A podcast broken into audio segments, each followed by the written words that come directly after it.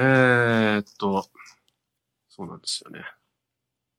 そうなんですよね。そうなんですよね、これ。うん。クリスマスエピソードということで、はい。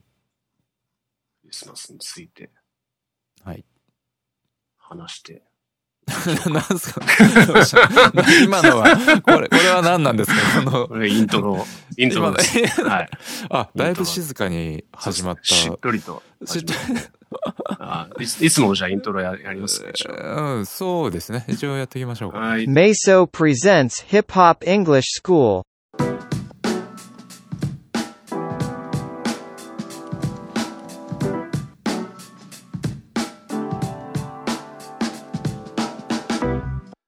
わけで、だるそうな話。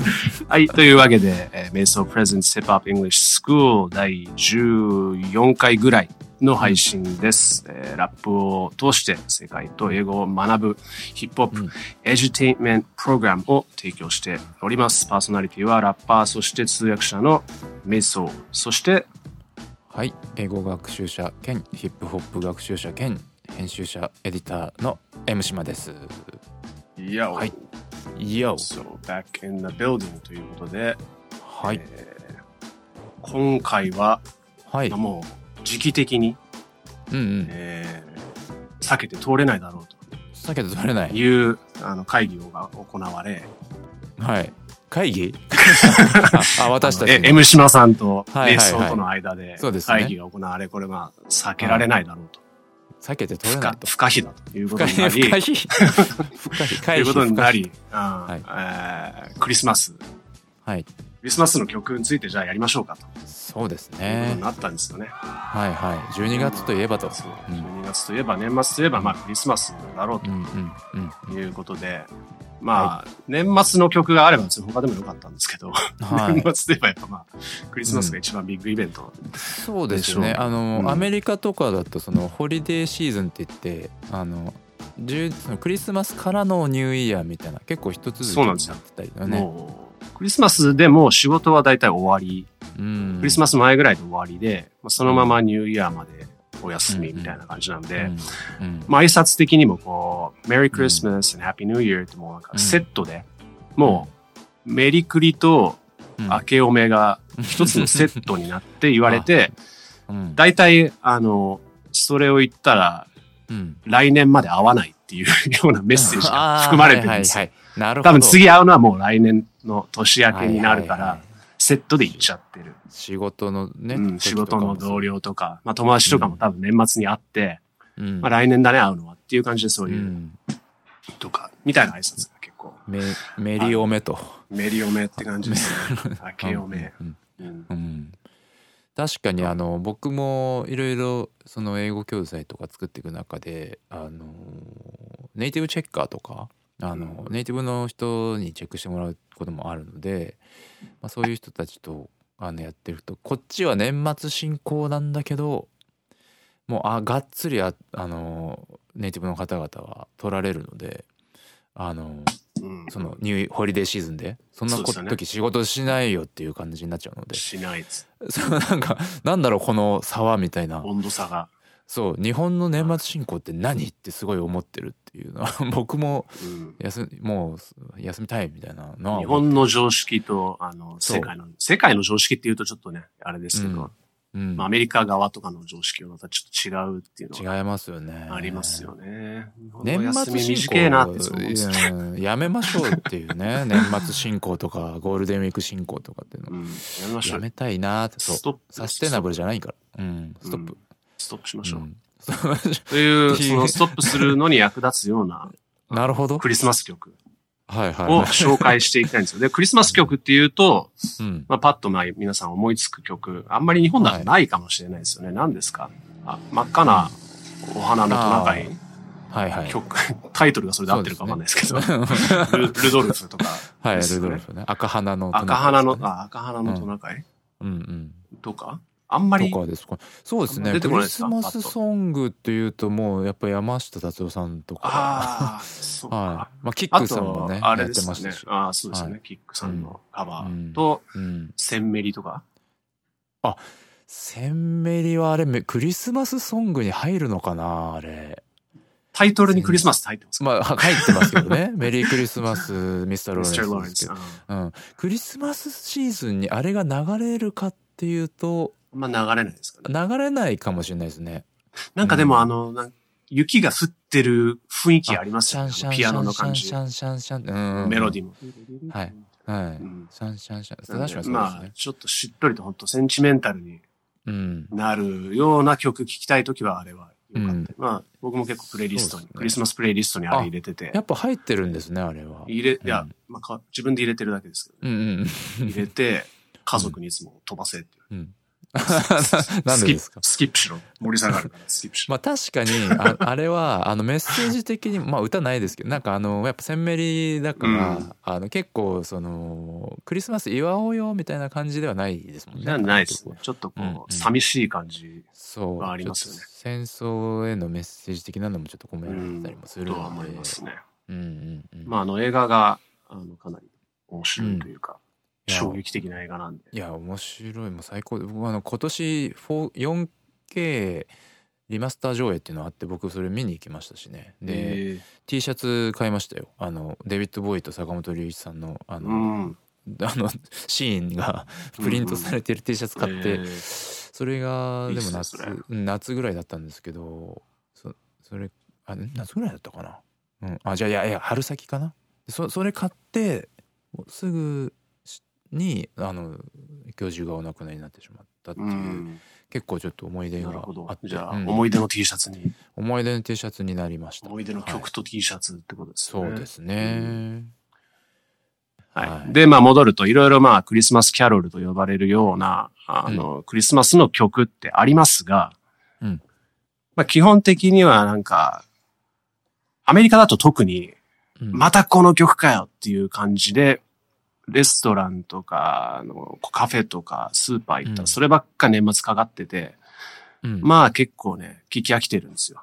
うんそれももう毎年同じ定番の曲。うんあで日本の日日本の日じゃないぐらいかかってる。一個ありますよマライア・キャリーのやつあ、そうです、そうです。All I Want for Christmas。これはもうヘビロテ中のヘビロテで、ですよね、まあ、1日20回ぐらい街を歩いてると聞くんですよ、このシーズンは。うん。まあ、そのくらい愛されてる曲なんですけど、まあ、中にはもうね、ちょっとこの曲いいわって思ってる人も一定数いる。うん。というところで。で、それに対するオルタナティブとして、うん。実はヒップホップのクリスマスソングもあることにはあるんだぞなるほど。ということを今回は特集はいしたいと思うんです。よ。うん。はいはい。で、まあもちろん、あの、じゃあどれみんなが知ってるヒップホップの曲、ヒップホップのクリスマスソングっていうと、別に上がってこないぐらい、そんなに多くはない。そんなに多くはないです。パッと浮かぶやつありますか、吉野さん。いやないですよね。ないんですよほとんどの方は多分パッとね、出てこないんですよ。うんうんまあ、あんまり良くない、あの、クリスマスだからちょっと、クリスマスにかけて売れようみたいな感じでやってる人が結構多くて、あ あんまりこれ気持ちが乗ってなさそうだな、みたいなスープの曲とかもあったりして。ああそうなんですね、なんですけど、えっ、と、その中でもちょっとまあ、これはキーとなるクリスマスヒップホップソングだろうっていうのをチョイスしましたので、ご紹介をしようはいと思います。はい。じゃあ、どうぞ。はい。どうぞ。何が何がです振っちゃっていいですか？振っちゃっていいえですか？何がですか？紹あその曲曲紹介。あ私からですか？はい。そうですね。あじゃあい行きましょうか。じゃあまずこの曲ということで、うわ、カーティス・ブローの「クリスマス・ラッピン」という曲。いやイエそうなんですよ。これ、ー1979年うん。12月ということですね。12月なんですね。はい。みたいですね、はい。いいリリース。カーティス・ブローといえばもうラッパーのもう本当に元祖的な方ですよねそうですね。おしゃべりカーティスなんつって言われたりとかして、はい。ザ・ブレイクスとかでうん。有名な、はい、えっ、と、まあ、割とゴッドファーザー的な立ち位置のですよね。方ですよね。で、これ、あれらしいですよ。えっ、と、当時20歳だったカーティス・ブローのデビューシングル的な立ち位置。あ。デビューシングルだったとそうなんだ。へでえ、メジャーレーベルのマーキュリーってところと契約はいしたんですけど、あのメジャーレーベルと契約した初のラッパーだったらしいんですよ。で、出した初のシングルがこのクリスマスラッピング。あ、なんで。メジャー初のヒッはいプホップというかラップのリリースは、うん実はクリスマスソングだったっていうなるほどがあると思うんですよ。つなぎ合わせると。なんへで、ー実はこう、最初から、79年から、クリスマスとラップっていうのはもう。ガッチャンコしていたっていうことらしいんですよね。えで、ラッパーはいズデライトよりも早いんですかね？ラッパーズデライト78 78とかあ、でしたっけ？79、9です、ね。あ同じ年です同い年か。はいはい、うはい。あ、でもすね80っていう説もあるのか。なだから8、うんまあ、どっちも同じ時期ですよね、ほとんど。はい。多分、メジャーレーベルなのかどうかみたいなところなんじゃないですか、ねうんうんあそうかそうかラッパーズデライトってどっから、シュガーヒルレコードあ、でしたっけ？そうですよね。あのーうん多分、うんイン系なのかわかんないですけど、はいはいはい。その辺の違いなんでしょうね。うんでうんうん、40万枚以上売り上げて、へあえの、。商業的に初の成功したヒップホップシングルの一つ。まあ多分だからラッパーズデライトと同じぐらいの時期に商業的に成功したヒップホップシングル。うんなんで、これとラッパーズデライトとか最初にこう結構バーンとメジャーで、メジャーなところでも売れたっていう。はいことらしいんですよへーうんうんうんうん。で、なんと、あの、後にデフジャムを作るラッセル・シモンズさんがはい曲のプロデュースに関わっているそうなのからしいんですよね。へえ。84年にデフジャムが立ち上がってるんで、うんうん。その5年前になるほど。ラッセルさんがこちらに関わってプロデュース。したという、なかなかのだからこうメンバーが揃っているそうですね、確かに。曲なんですよ。うん。あれ、ヒップホップ50にもカーティス・ブローさん出てましたよね。あ、出て、あ、出てたと思思う。はい、出てたと思はいます。出てました、出てました。出てましたねうん。そう。まだすごいですよ。げまあ、現役というか、まあ、現役、うん現役ですよね、パフォーマンスしてますからね。でですよこのね。時79年で20ってことは、ま1959年生まれって書いてますね。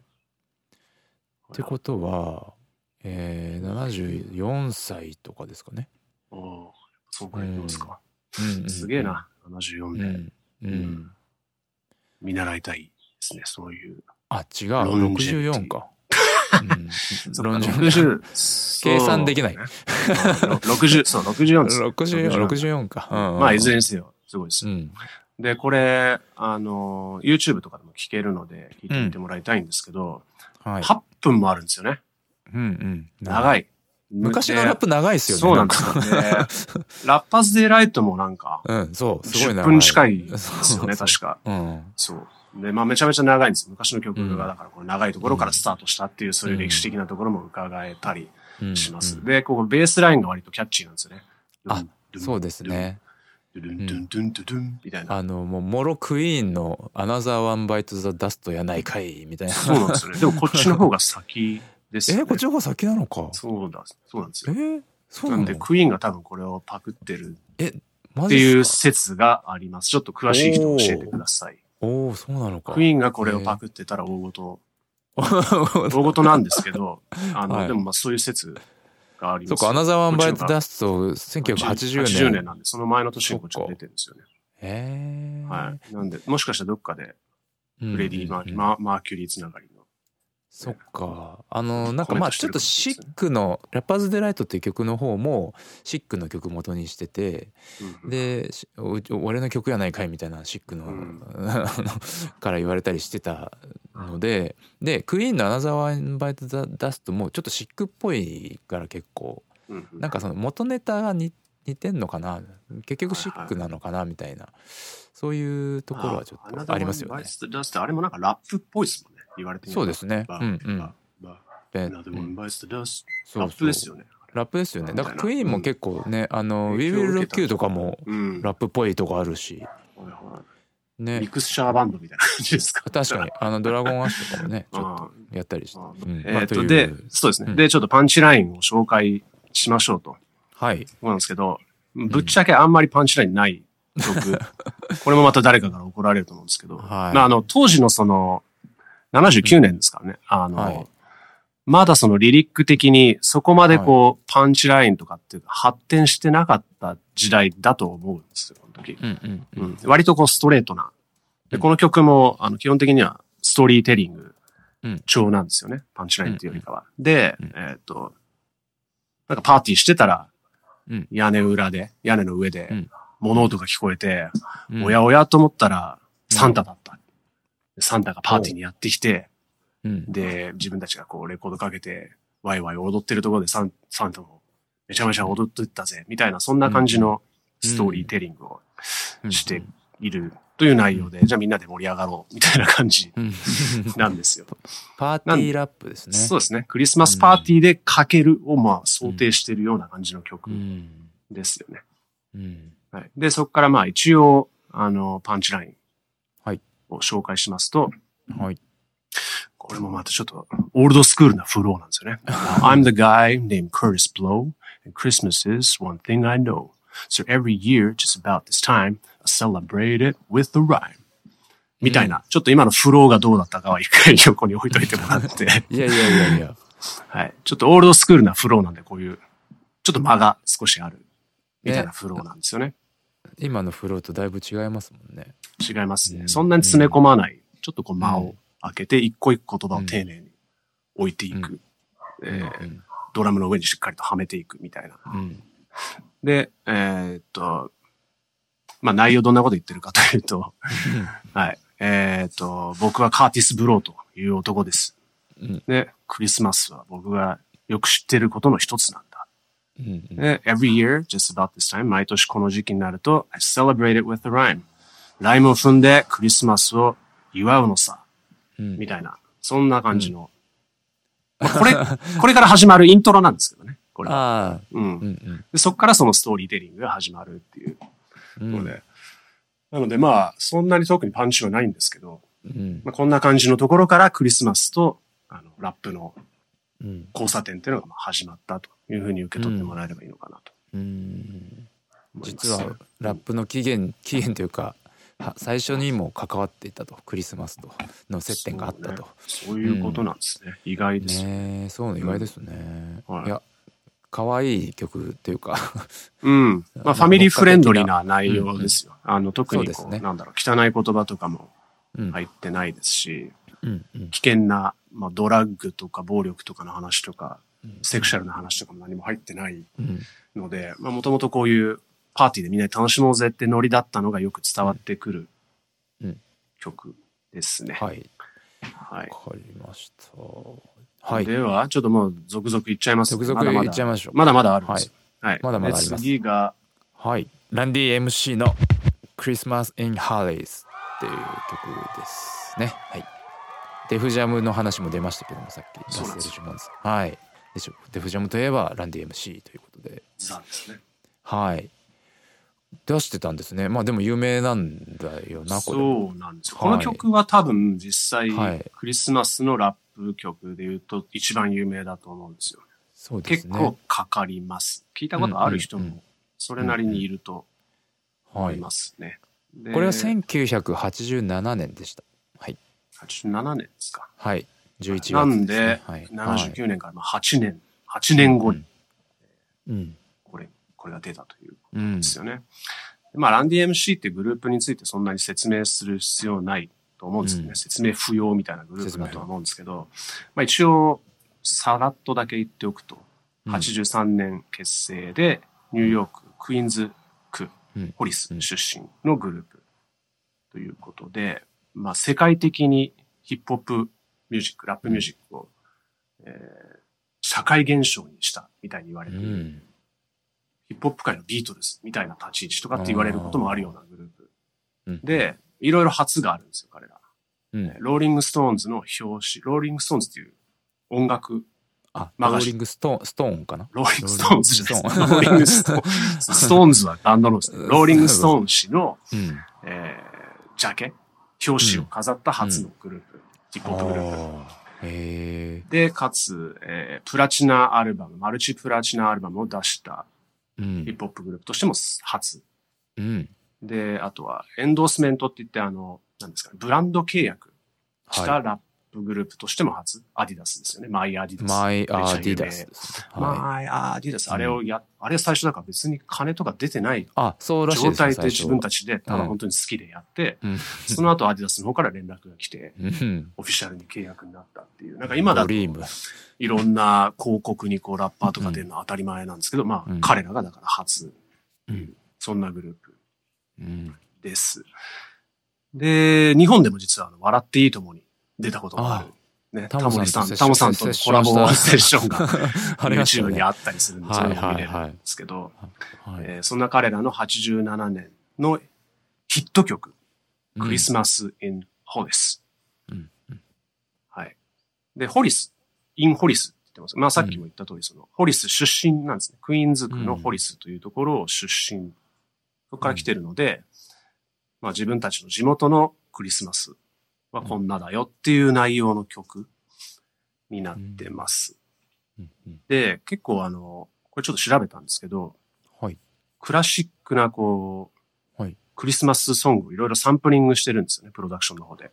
もういきなり最初からあれですよね。なんか、音がめっちゃ、うんてってって、てってって、みたいな。ててててててうんですよね。あれは何、何の曲でしたっけジングルベル。そうか、ジングル、いきなりジングルベルから始まる。もう、もうなんか代表曲中の代表曲。そう、超王道中の王道。で、まあ、クリスマスムード満満載。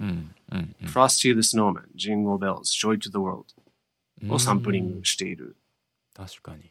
曲。で、プロダクションの方ではリック・ルービンがプロデュースああ。して、もうデフジャム富士ルービンですね。最強。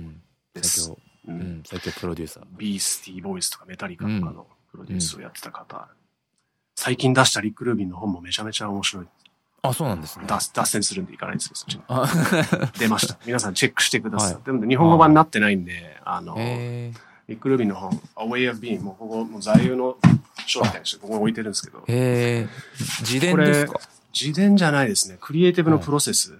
ああ。どうやって彼がこのクリエイティブな仕事をしてきたかってはいいうような、はいはい。クリエイティブの進めみたいな本で、めちゃめちゃ面白くて、これ多分まだ日本語になってないと思うんで、日本語版出したいっていう出版社はもうぜひ、どしどしご連絡ください。そうですね。翻訳しますに翻訳してもらいましょう。一番いい翻訳します。というう宣伝をしつつ、うん。えー、そうなんですよ。戻ると、そうそうそう。あ、ストーリーに行きますね。はい。これもまたストーリーテリングもので、そのホリスの街で、アンディムシの3人が、えっ、と、歩いてると、犬を散歩している白い髭の男に出会うんですよ。うん。誰だこいつは。よく見たら犬ではなくて、なんとイルナトナカイ。イルレインディアだった。イルレインディ イルレインディアでその次の瞬間もう男はいなくなっていて、ほう。で、だけど財布がそこに落ちている。で、それを MC ランが拾うんですよ。で、免許を見ると名前がはいサンタクロース。oh my god. お前がで。Oh しかも何百万ドル。millions って書いてあるんですよ。millions of dollars. すごい金持ちなん何だ百万ドルもどうやって財布に入ってんだみたいなうんツッコミはあるんですけど、うが入っていたと。で、はいだけど、さすがにサンタクロースから俺は盗まねえぞということで、返金、返却しようとすると、それをポストに入れようとすると。えっ、と、その後、クリスマスツリーに、えーはい下見ると手紙が書いてあって、はいはい。このお金はお前のものだよ、ランってそこには書かれているっていうところが、え そんなオチになってる。ハートウォーミングなす。はい。という、えークリスマスミラクルな感じの。そこのい今の LINE のとこなんですけど、はいえっと「was a letter from Sana and はい the dough was for me で、でどう最後のどうってなってました。ああ、」はい。どうってなってますね「どう？do was for me」っていうこの「do」って普通に考えるとはい。そのなんかドーナツの生地みたいな そうです。いやつですよねどう？あの、パン、パン生地のことです、パンね。生地みたいなことですよね、はいえそれはつまりまあでもお前お金のことなんですね、うんさっき拾ったやつ、お前のためなんそうですよだよいろいろお金のスラングってあって、 dough とかうん bread とか、 cheese とか cheddar とかなんかまあいろいろ。 cheese はあまり言わない。 cheddar っていうのかな。あ dough ってお金のこと dough って言うんですね。いますね。へえそれよくあの、言葉遊びで使われるんですよ。だからそのパン生地って意味があるから、い。ろいろこう、パン系のなんかのネタと、はい。そこをかけて、みたへえいな、よく言葉遊びで使われるんですけど、あそうなんですね。あこれ、うん。これめっちゃ勉強になった。そうなんだ、うん。さっき。読んだ時に「どう?」ってあれなんであそこに？いきなりキ記事が。ッチンの下に「どうどうどうはお前のものだ」とこれでパンを焼けみたいなことが そっかさっき拾ったお金のことなのかそうです。そのお金はお前のもんだと。いうえー、面白い、ね。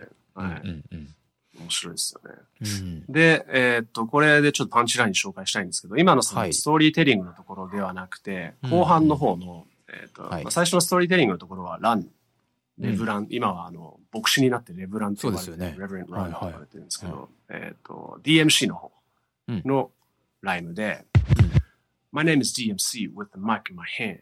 And I'm chilling and cooling just like a snowman. So open your eyes, lend us a ear. We want to say Merry Christmas and Happy New Year. っていう、まあ、曲の終わりなんですけど、ねはいはいはいうん。というところが個人的パンチラインうんうんです。まあ4小節あるんでちょっと長いんですけど、はいちょっと長めで紹介します。えっ、と、日本語じゃわ訳しますね。はいえー My name is DMC with the mic in my hand. うんマイクを持った俺様、名前は DMC ですよね。うん And I'm chilling and cooling just like a snowman. 雪だるまのようにクールにチルしてるぜ。So open your eyes, lend us an ear. だから目を開けて耳を貸してくれ。We wanna say Merry Christmas and Happy New Year. 俺らは言いたいんだ。メリークリスマス、そして Happy New Year. うん。ペレペレ。と、なんかまあ、パーティー気分がこう盛り上がるんですよね。最後の Merry Christmas and Happy New Year は、うん。そこだけランディ MC の3人の声でうん。重なってて、うん。おーっと合唱になる。うんうん。で、まあ、聞いてる、こう、聞いてる側のうん。リスナーも一緒に言いたくなるラインなんですよね。最後は結構シンプルに盛り上がろうぜみたいなまあそうですね。感じでおーっとこうライブでこうみんなで言うのがんんうん想像できる感じですよ。はいはいはいへで、まあ、言葉遊びとしては、あの、2ライン目のこの、chilling and cooling just like a snowman っていうところが、ちょっとワードプレイになっていて、まあ、スノーマン、雪だるまなんで、寒いというか、冷え切っているうんうんうんわけじゃないですか。雪でできてるんで。うん雪だるまのように俺は、チル。チルって言うと、あの、最近は割と日本でも市民権を得て、リラックスしてるとかって意味なんですけど、うん。まあ、冷蔵庫にこうチルド、チルド室とかあるじゃないですか。うんうんっていう、その意味もあって、てかむしろそっちが元で、うん。あの何かこう冷やしておく、うん。まあ、冷えている、chilled っていうことで、雪だるまのようにチルしてある。うん。で、まあ、クーリングはもちろんクール。クールも涼しげっていう意味で、ほとんど同じことなんですけどね。chilling and cooling って。なんで、その物理的に冷えているスノーマンと、そうではなくて、どっちかっていうと精神的な姿勢としてクールで冷徹な DMC のスタンスうんをこうかけているうんっていう、まあ、ダブルミーニング的なワードプレイになっている。で、かつ、まあ、スノーマンって言ったら、まあ、クリスマスの象徴の一つ。うんなので、まあ、これぞクリスマスなパンチラインかなとうん思いました。というセレクションです。うん僕ここで思ったのが「lend us an ear」って耳を貸す耳を貸すべきじゃないですけど、耳を貸すってあっちでも言うんだって思いましたうん。いますね。そういえば耳を貸すべきって、ねうん、そういえばそうですね。ライムスターの名曲これをサンプリングした。スイングしたのか わからないですけどあ、言いますね。レンレンレンダスンイヤー。レンダさんエニー。ューやって言うんですね。うんへえ。なんか日本語と英語とで結構表現があの合致する時がたまにあるけど、結構ある面白い面白いなってうんうん、そう。訳して意外とその、なんだ、こう、イディオム的なものがうん、英訳したとき、和訳したときにそのままで相手の言語の方でもイディオムとして通るはケース割とあって、い。うん、これもそうなんですけどね。ね、そう面白いなと思うんですよね。思いますね。はい、で、まあ、はいここは ear と new year。あ、イヤーとイヤーをかけて。とで、えうんーとライムしてるってことですよねな。るほど。すごいこのシンプルなライムですよ。そう。ear とそうですね year ってもう本当に小学3年生が書きそうなライム はい。なんですけど、そのくらいのシンプルうんなのに、こう、なんだろうな、記憶に残るうん。というか、パンチラインになってる。まあ、そして誰にでもこう分かりやすい作りになってるっていうのが、やっぱりランディ MC のその、普遍的な魅力うん。の一つなんじゃないかなと思いますね。難しい言葉とか、本当入ってるんですよね。ハンドとスノーマンですからね。そうですね。hand, hand, ヘン、スノー.マン。うん。で、リズムもこう割とこう取りやすい。My name is うん DMC with the mic in my hand. うん。あ、もう、D、あ、もう、ランディ MC っぽいですね。うん。本当スクール感満載ですうよね。ん。客員もう、客員命。客員命。そう。これと比べるとさっきの、あの、カーティス・ブローの方が、インターナルライムとか結構使ってて、ああ。うんまたちょっと独特なんですよね。うんうん。なんでまあ、ちょっと比較して、いろんうんなライム聞いてみて面白いと思います。はい。と一回切りましょう。あ、時間です。はい。あなっちゃいました。じゃあ、一回切りましょう。はい。すいません。See you next episode!